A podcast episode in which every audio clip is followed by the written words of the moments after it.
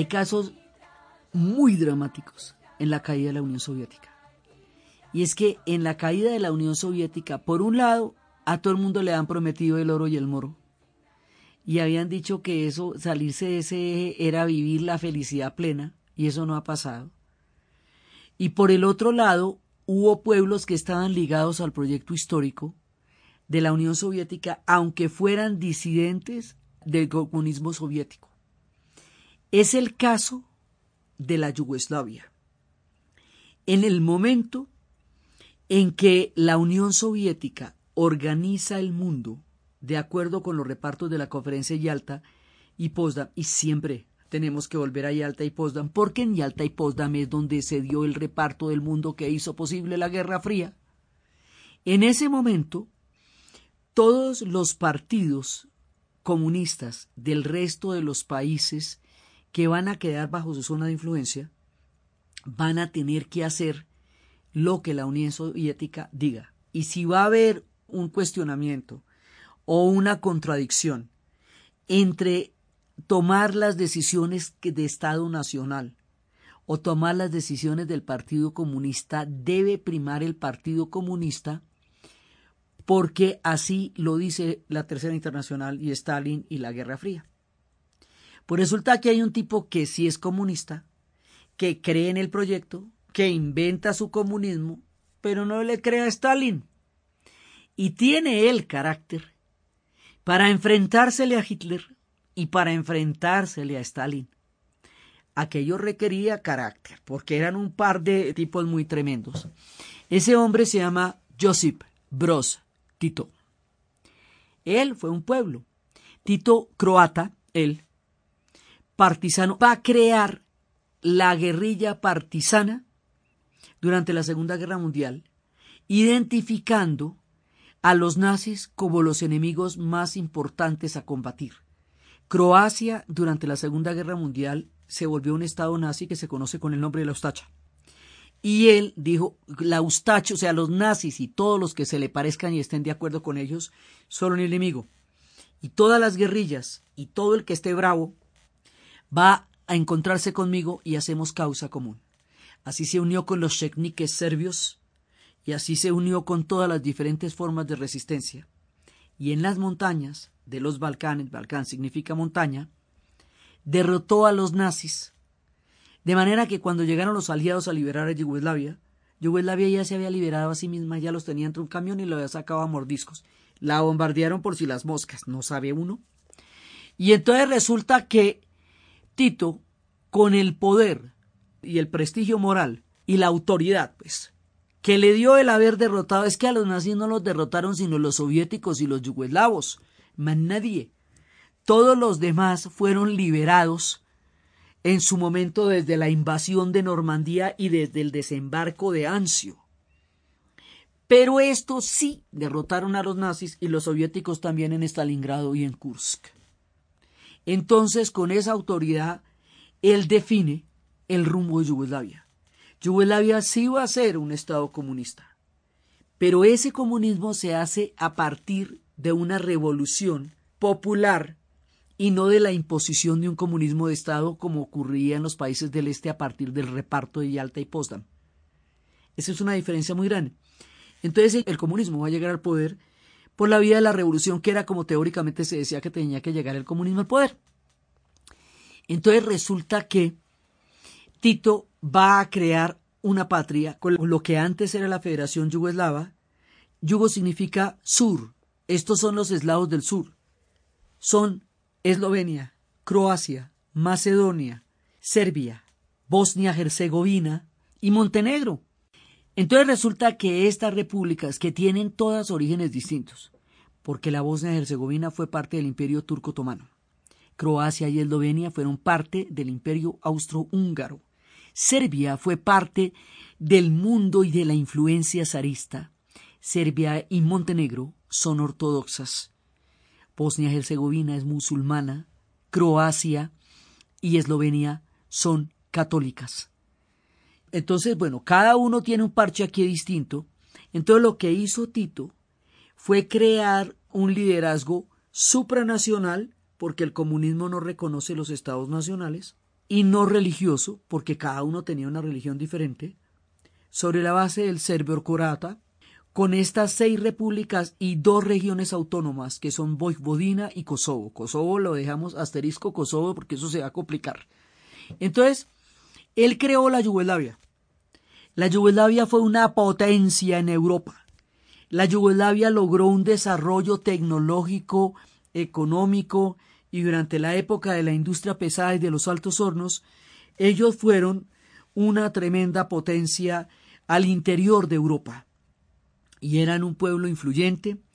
Tito va a crear, junto con Nasser, en el proyecto panárabe, junto con Nerú en la India, el movimiento de los no alineados, que va a tener lugar en la conferencia de Bandung, Indonesia, en tiempos de su acto.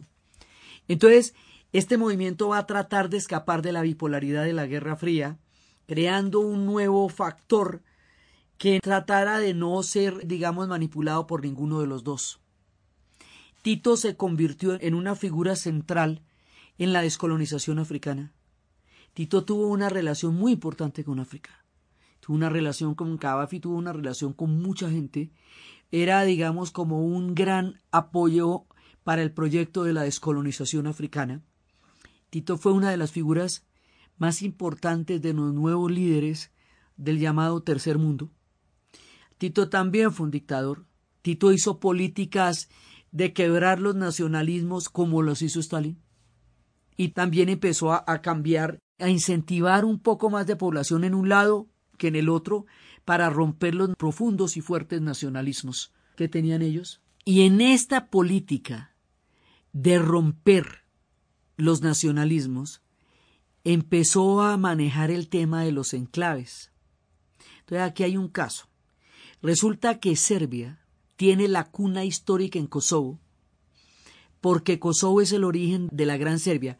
Cada uno de estos pueblos tiene un imaginario de un tiempo en que fue una gran nación. Ellos fueron hegemónicos por dos semanas cada uno de ellos en alguna parte de la historia en el siglo XI, XI, XII, uno o tres. ¿Sí? Entonces cada uno reivindica ese momento de la historia como el momento de su destino. Los mil años del reino croata, la Gran Serbia, la Gran Bulgaria, que no es parte de la Yugoslavia, pero también hay una Gran Bulgaria. Entonces resulta que esa cuna histórica de Serbia fue invadida por los turcos otomanos y derrotada en la batalla de los Mirlos en 1389. Y cuando lo sacaron de ahí, lo sacaron de su origen, de su cepa, de su cuna, de su articulación, del tiempo de Nemuhim y del tiempo de sus grandes reyes del azar. Y ellos quedaron con ese imaginario.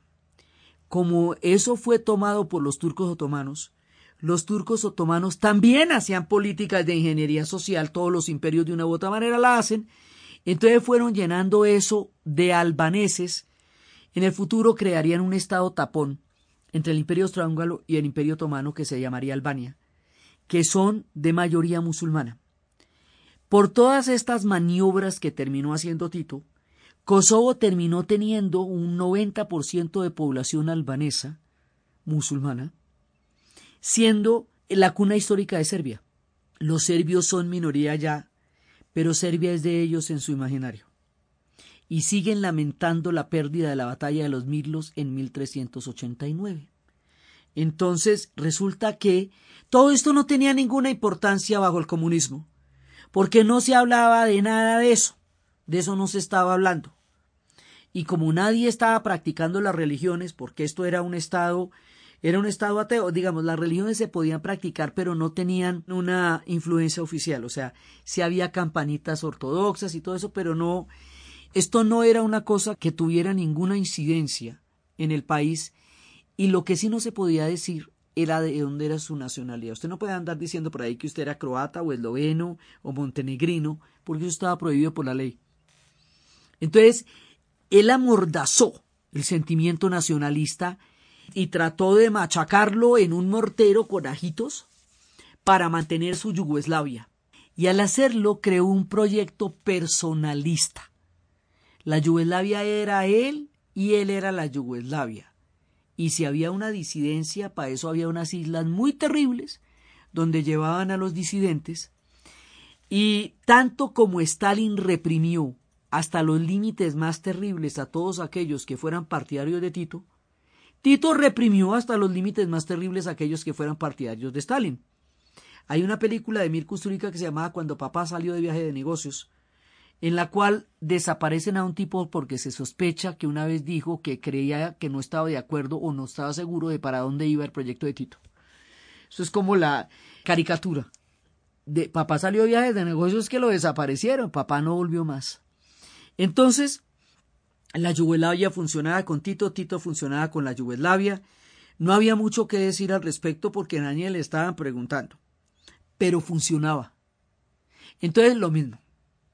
Hay quienes consideran que esta Yugoslavia era el epítome de la importancia histórica de los pueblos balcánicos en el siglo XX y que fue un proyecto brillante que construyeron los ferrocarriles para que el ferrocarril los construyera ellos, que todos unieron sus manos para crear una patria, que el ferrocarril era el símbolo de la nación, que la bandera y la estrella roja los unía a todos, que sus manos estaban unidas en un bien común.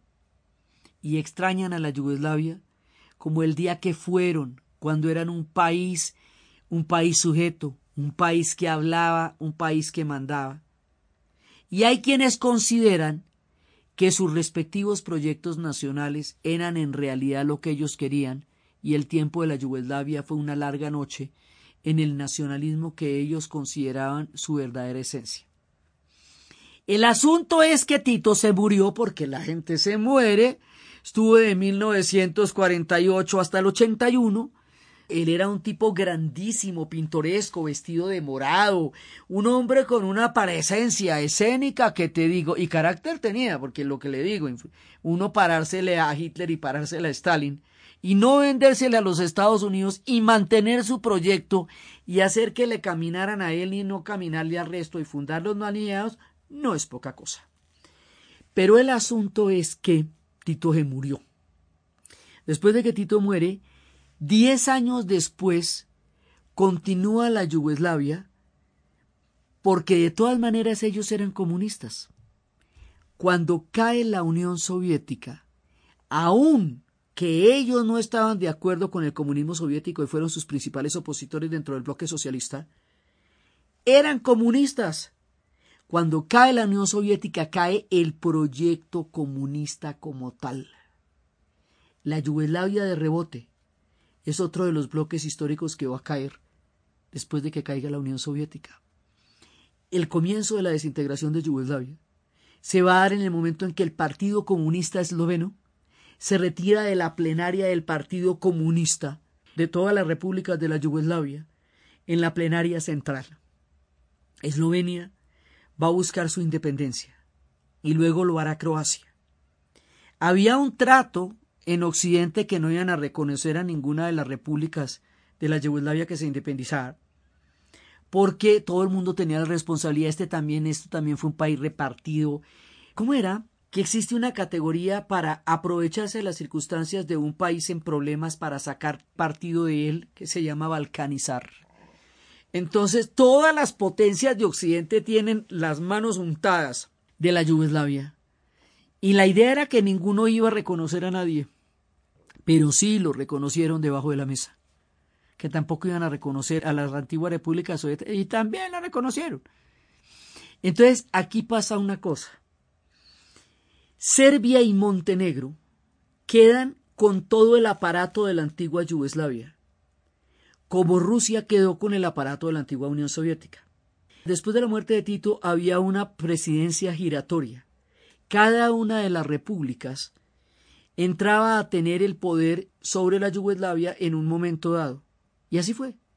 Pero cuando le llegó a Serbia y Montenegro, Serbia no lo soltó. Entonces Serbia y Montenegro se quedan con la antigua Yugoslavia.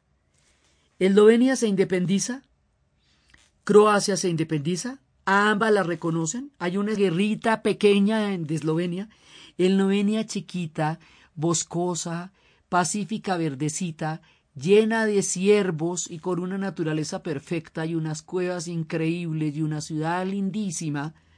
Titina ella fue la que desbarató la Yugoslavia.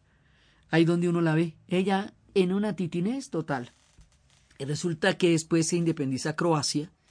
Croacia es otra historia, pero después se independiza. Y cuando se va a independizar Bosnia-Herzegovina, entonces dicen más bien no.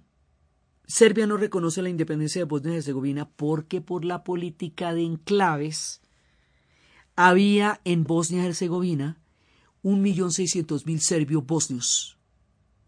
Entonces dicen, no tengo garantía de que los serbios bosnios vayan a estar seguros en una Bosnia-Herzegovina independiente. Croacia tampoco la reconoce porque también hay bosnio-croatas en la Herzegovina. Herzegovina va a ser fundamentalmente un lugar de los serbio-croatas. Entonces, teniendo ella serbio-bosnos y teniendo ella serbio-croatas, ninguno de los dos le reconoce la independencia y los dos van a entrar en guerra con ella. Y en un momento dado se la habían repartido desde antes diciendo que ese Estado no existía, que era un Estado tapón, porque además era un Estado multicultural e interracial. Y por un lado la acercan, pero por el otro lado Serbia, que se toma todo el aparato de la antigua Yugoslavia y no lo suelta. Por otro lado, Milosevic se reencaucha sobre el odio racial. Va a Kosovo y pronuncia la frase, nunca más, pequeño Kosovar. Y eso es suficiente para encender el polvorín de los Balcanes, porque da el imaginario de una herida que los serbios siempre consideran reciente. Y como estábamos en año de 1989, se cumplían 600 años de la batalla de los Mirlos. Y él dijo esa frase en los 600 años de la batalla de los Mirlos que sacó a Serbia de la cuna histórica de Kosovo. Y ahí empieza a armarse. Entonces estos terminan atacando a la Bosnia-Herzegovina. La Bosnia-Herzegovina es un estado musulmán en el corazón de Europa que Europa no tiene ningún interés en defender y la dejan morir. Entonces terminan haciéndole un cerco a Sarajevo de los más de los más aterradores durante cuatro años. Sarajevo queda bloqueado y nadie hace nada. Y hay una limpieza étnica, y hay un holocausto, y hay un genocidio. Y nadie dice nada. Y nadie dice nada.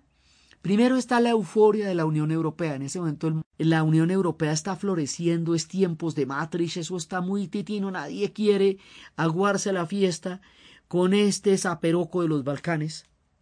Todo el mundo tiene las manos metidas, nadie tiene la autoridad para decir quién es quién. Y lo que nunca se pensó que iba a pasar después del holocausto pasa. Bosnia-Herzegovina va a tener la muerte de 250 mil personas en una limpieza étnica para tratar de recuperar el proyecto de la Gran Serbia. Y el mundo no va a hacer nada. Y cuando intervienen las Naciones Unidas ya muy muy tarde, Bajo la custodia de las Naciones Unidas, ocho mil personas van a ser asesinadas en Srebrenica. Y aquí se atraviesan todos los límites que nunca se debieron haber atravesado. Y aquí vuelven a repetirse las pesadillas por las cuales se montaron todas las historias de los derechos humanos y de todas las instituciones que se hicieron en la posguerra para que algo no volviera a pasar, algo así no volviera a pasar. Y pasa en el corazón de Europa. Pasa en el corazón de Europa y pasa en Ruanda y nadie hace nada hasta que está consumada la tragedia. Cuando está consumada la tragedia, ya Croacia, que en un principio no la había reconocido, termina apoyándola y termina sacando a Serbia de todo lo que se había tomado de la Bosnia-Herzegovina, y luego ya interviene en la paz de Dayton, y la paz de Dayton lo que va a hacer es crear esa franja de la Bosnia-Herzegovina que había desaparecido totalmente bajo el sánduche de Serbia y Croacia, y el hermoso puente de Mostar, hecho desde el antiguo tiempo del Imperio Otomano sobre el verde esmeralda río Neva, que corre limpio y maravilloso por la mitad de unas tierras de una hermosura increíble, fue bombardeado por los croatas.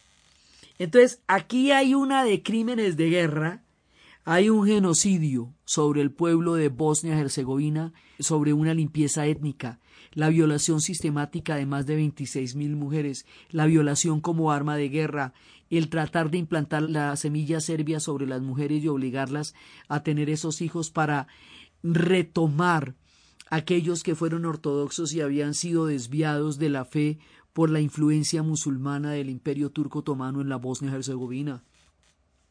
Todo eso pasó, pero entonces también hay gente que dice que llegaron diferentes guerreros de los que hemos visto en los tratados de todo lo que hemos estado hablando del Medio Oriente a apoyar a la Bosnia-Herzegovina y que también hubo guerreros de diferentes fracciones terroristas en la Bosnia-Herzegovina y que también hicieron actos de terror. Pero a la Bosnia-Herzegovina le mataron 260 mil personas. Nadie más sufrió todo eso así, de esa manera. Entonces, esto se transformó en una guerra que el mundo no podía creer y como no podía creer no la miraba. Y como no era directamente en la Europa occidental no la miraba. Y como siempre hubo una cierta subvaloración a los Balcanes, desde cuando Churchill decía que si alguna vez iba a haber una guerra grande en Europa sería por un maldito problema en los Balcanes, o desde cuando Bismarck decía que los Balcanes no valían los huesos de un granadero prusiano. Por todas estas historias los dejaron morir, los dejaron matarse. Y si todo esto hubiera pasado sobre un país cristiano o católico o ortodoxo, queda la duda si lo hubieran salvado o lo hubieran dejado morir como dejaron morir a la Bosnia-Herzegovina por ser musulmana. Entonces, después de la paz de Dayton, el problema de Kosovo sigue latente.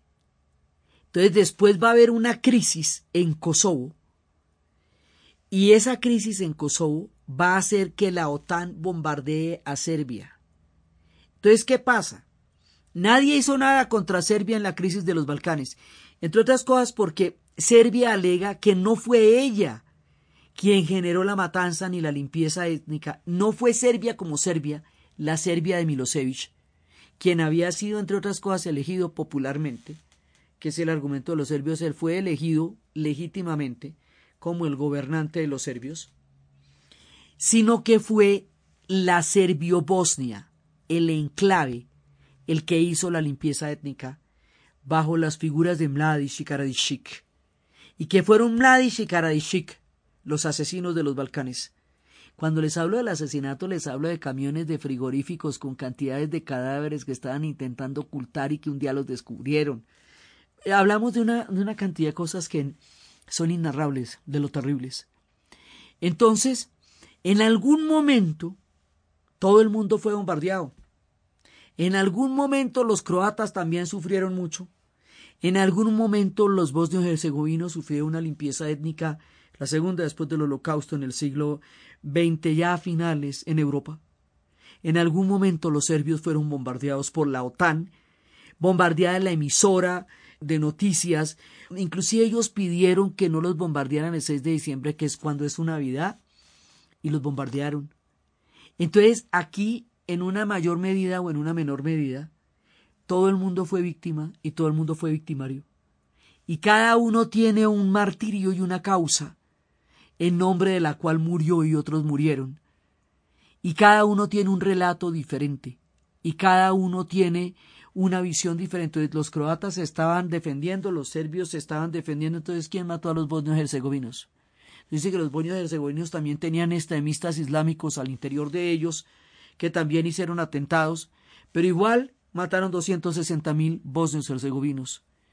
Entonces, esto generó el polvorín de los Balcanes. Las heridas todavía están abiertas en el sentido en que no hay un relato conjunto, porque cada uno se separó. Entonces, ahí qué pasó? Cada uno se fue Croacia, se fue por su lado, Croacia también estuvo en guerra con Serbia porque ellos tenían un enclave serbio en un lugar que se llama Krajina.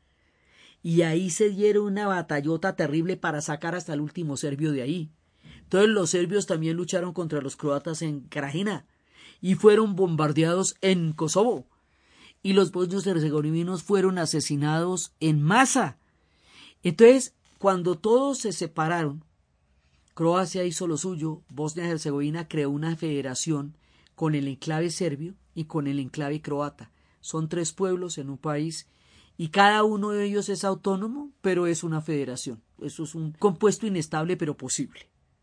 Serbia y Montenegro fueron la antigua Yugoslavia hasta el Mundial del 2006, cuando en el momento en que quedaran eliminadas, se acaba el país, porque lo único que quedaba era la selección de fútbol que estaba jugando ahí. Cuando perdieran la clasificación a los octavos de final, ahí se acababa Serbia y Montenegro.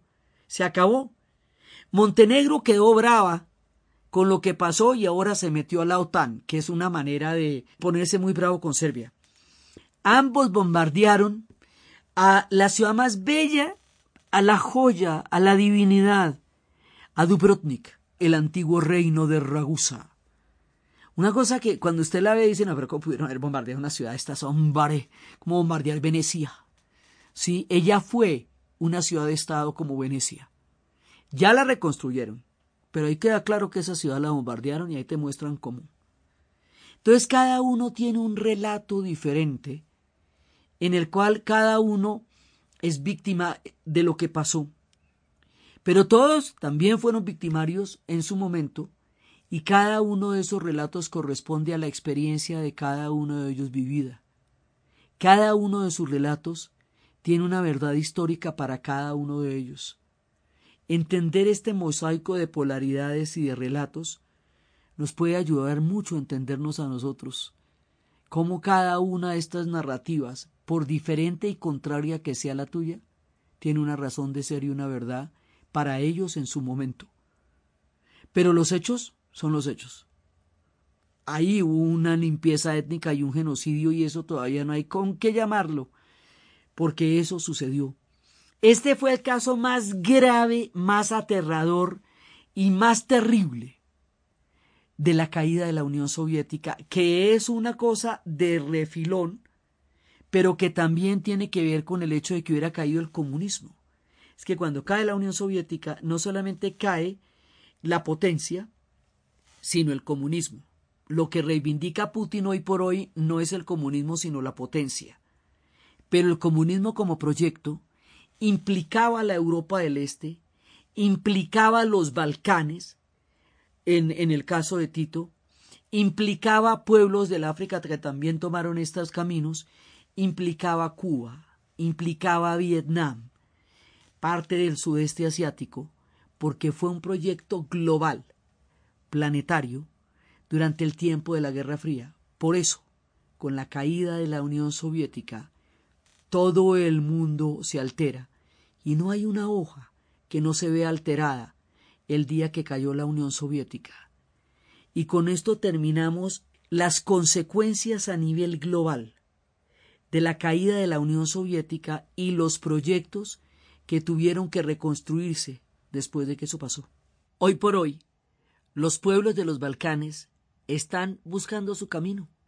Las nuevas generaciones están buscando su destino. Después del cataclismo han pasado 20 años, hay otra generación y quiere, como todos nosotros, encontrar caminos, lugares, profesiones, proyectos, dejar atrás la guerra, dejar atrás la violencia y ser recordados como los pueblos que han tenido tanto tiempo y tantos lugares en la historia, y no solamente como los pueblos que tuvieron una guerra tan terrible a finales del siglo XX, igual que nosotros, que queremos ser recordados también de otra manera y vistos de otra forma, lo mismo que nosotros, los bosnios y los serbios y los croatas, buscan su destino. Y un poco eso es lo que nos quiere decir Dubiosa Collective, en la manera como nos narran, cómo se ven ellos y cómo se quieren ser vistos y el espejismo que les venden de un occidente donde todo va a ocurrir y donde realmente eso no está ocurriendo y cómo su propuesta es volver a su patria y construir una nueva historia a partir de la vida que hoy tienen. I'm from Bosnia, take me to America. I really want to see Statue of Liberty. I can no longer wait, take me to United States. Take me to Golden Gate, I will assimilate. One day